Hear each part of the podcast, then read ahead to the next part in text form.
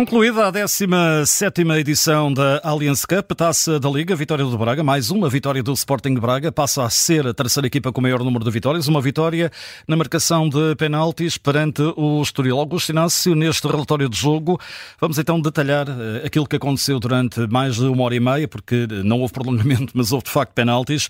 Uh, o Estoril marcou cedo de penalti, minuto 6, e, e aí pensámos todos que, que, seria um jogo, e tu tinhas vaticinado, curiosamente, antes do arranque da partida, um jogo com, uma, com, com golos, com emoção, etc. Uh, o que é certo é que nada disso aconteceu. Uh, é verdade que a primeira parte até foi relativamente melhor que a segunda. O Braga ainda empata ali ao minuto 20 pelo Ricardo. De resto, talvez o melhor momento do jogo, um grande hum, gol do Ricardo Horta. Verdade.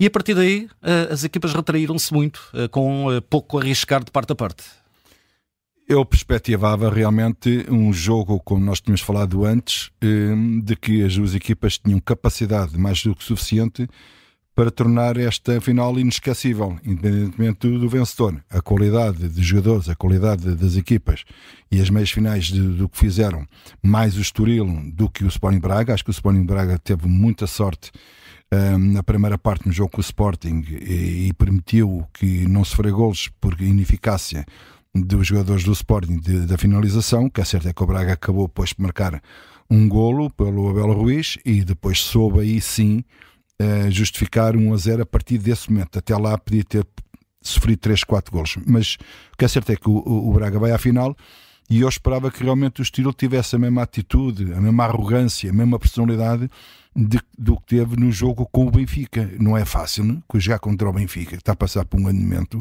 e fazer aquilo que o Estoril fez, pressionando o Benfica junto à sua área, no seu meio campo, não deixando o Benfica jogar. Enfim, fez o jogo pelo jogo, com o Guitana em grande destaque e com a equipa do Estoril eh, realmente muito dinâmica e muito pressionante.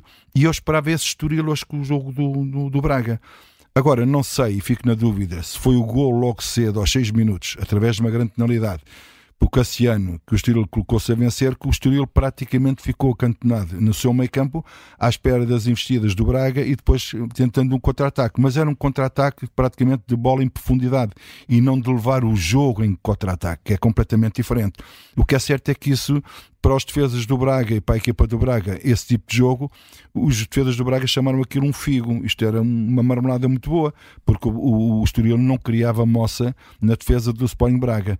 Mas entretanto, aos 20 minutos, acontece aquilo que foi o momento do jogo. Foi aquilo que fez as pessoas, se calhar, ir ao estádio e que valeu a pena só por isso e não houve também muitos motivos para grandes coisas, a não ser as nacionalidades, do grande gol do Ricardo Horta lá está tal coisa. Às vezes eh, tu proteges determinadas zonas do terreno e não proteges outra porque não acreditas que a bola vai lá ter. O que é certo é que de um canto o Ricardo Horta, fora da área, enche o pé e marca daqueles, como se costuma dizer, um golão e que fez aí o empate. A partir daí pensava-se que o jogo ficava mais aberto, mais emotivo e o jogo entrou numa de, de, de mais de expectativa, a rondar perto das balizas, praticamente dizendo que os guarda-redes não estavam ali a fazer nada porque não fizeram praticamente nenhuma defesa. Na segunda parte esperava outra atitude, outra arrogância das duas equipas. Uh, o que é certo é que o Estoril apareceu nesse sentido melhor do que o Sporting Braga, pressionando mais na frente, tal e qual como tinha feito no jogo com o Benfica. Guitane tocou mais vezes naqueles primeiros 10 minutos do que toda a primeira parte. O jogo passou muito por ele, umas vezes bem, outras vezes perdeu bolas também porque não dava a bola a ninguém.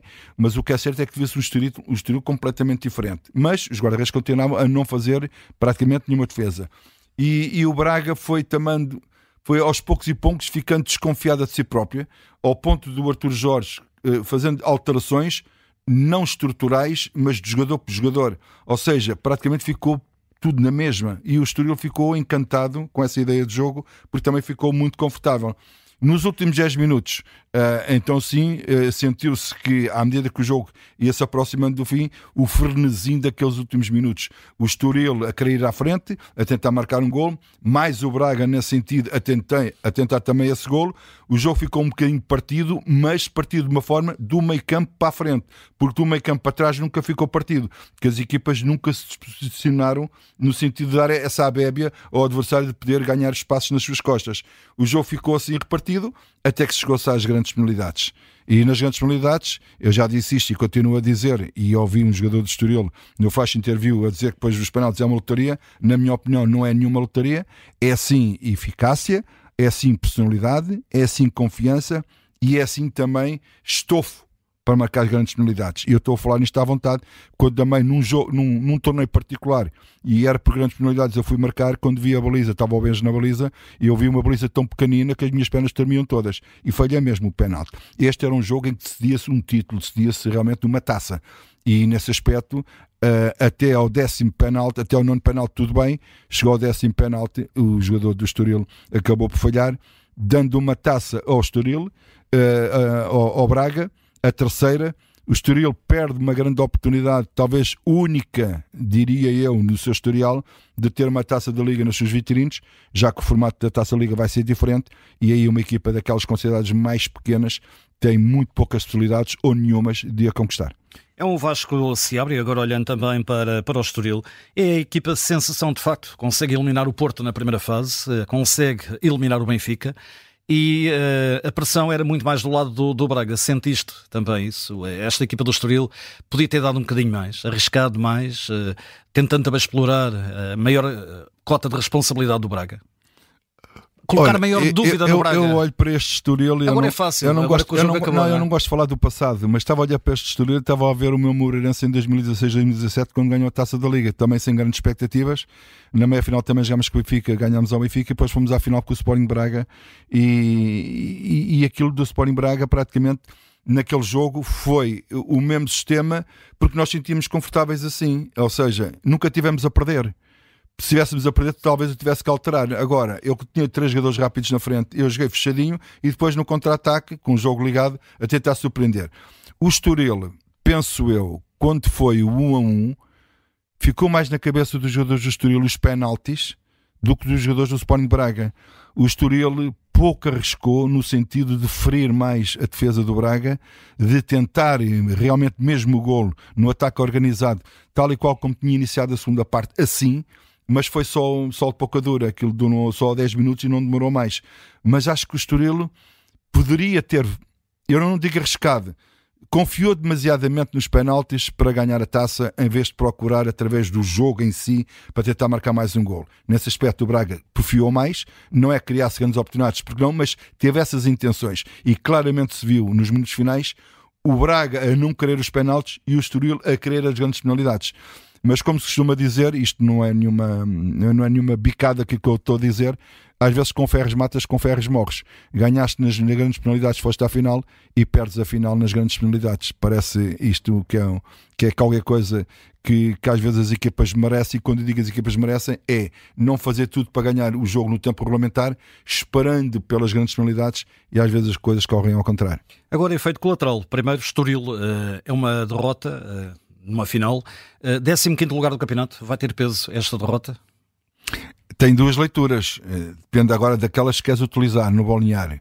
Um Vasco se abre que vai dizer vocês têm valor para sairmos desta situação e, de facto tem. e vocês viram aquilo que fizeram na taça da Liga, ou continuando a dizer isso de uma forma que, se não for bem transmitida dentro do balneário, o jogador pode estar no subconsciente assim, e a grande oportunidade que eu tive na minha carreira de ganhar esta, uma taça, está no meu currículo e não a tenho, e aquilo pode dar para o lado de, de, de, de, de terem, ficarem afetados animicamente para os jogos que aí vêm. O Estoril precisa dos seus jogadores ao seu mais alto nível, precisa dos seus jogadores confiantes, jogando como equipa, como jogaram hoje, jogaram como equipa, não jogaram grande coisa, mas jogaram como equipa, e jogaram como equipa também com o Benfica. Eh, depende agora, porque cada jogo é, é, diferente e os jogos do campeonato são totalmente diferentes daquilo que é a Taça Portugal e a Taça da Liga. Que Estoril vamos ter, um, enfim, depois este esforço todo, depois de estar pertinho e morrer na praia, às vezes pode ter efeitos contrários. E para, para o Braga, daqui a duas jornadas é Sporting, é um Braga conquista, como eu dizia, a sua terceira taça da, da Liga, António Salvador, o quinto troféu em 12 finais, primeiro troféu também, enquanto treinador para o Artur Jorge. Uh, o Braga vai ter que fazer uma grande segunda volta para tentar pelo menos chegar ali mais perto da luta pela Champions, que agora é o mais importante. Diria que é a renovação daquilo que o Braga quer para esta temporada, um Braga que claudicou em alguns jogos que não se esperavam que perdesse. Uh, perder com o Benfica, perder com o Porto ou perder com o Sporting pode-se considerar normal. com equipas de, de, de, de, inferior categoria do Braga não era expectável. E, e, o Braga olha para a classificação e diz: Nós perdemos muitos pontos, mas não poderíamos ter perdido tantos pontos porque queremos atingir um certo nível.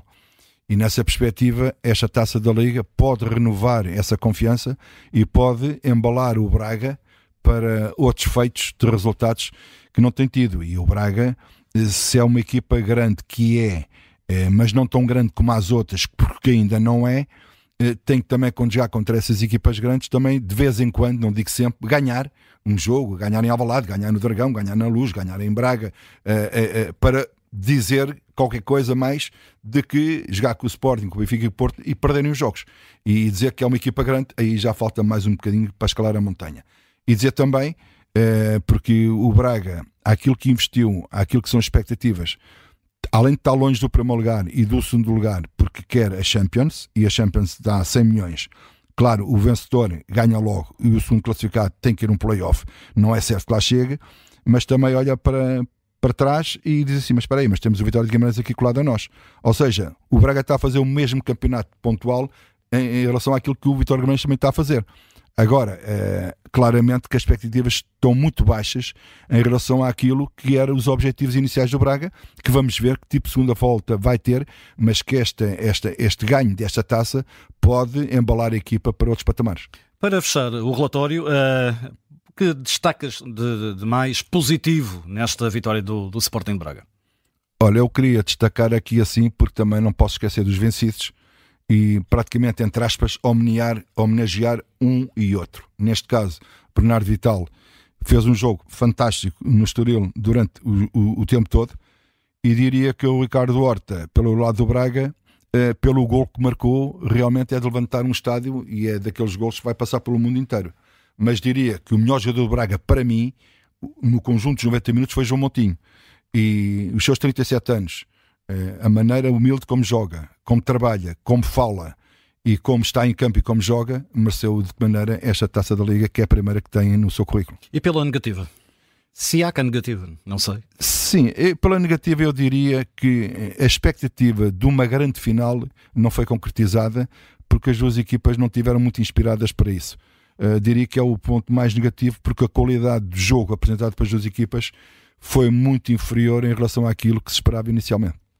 Está entregue este relatório de jogo com Augusto Inácio, fica também disponível em podcast da Rádio Observador, onde analisou a vitória do Sporting Braga na final, a 17ª eh, edição da Allianz Cup, a taça da Liga, frente ao Estoril Praia.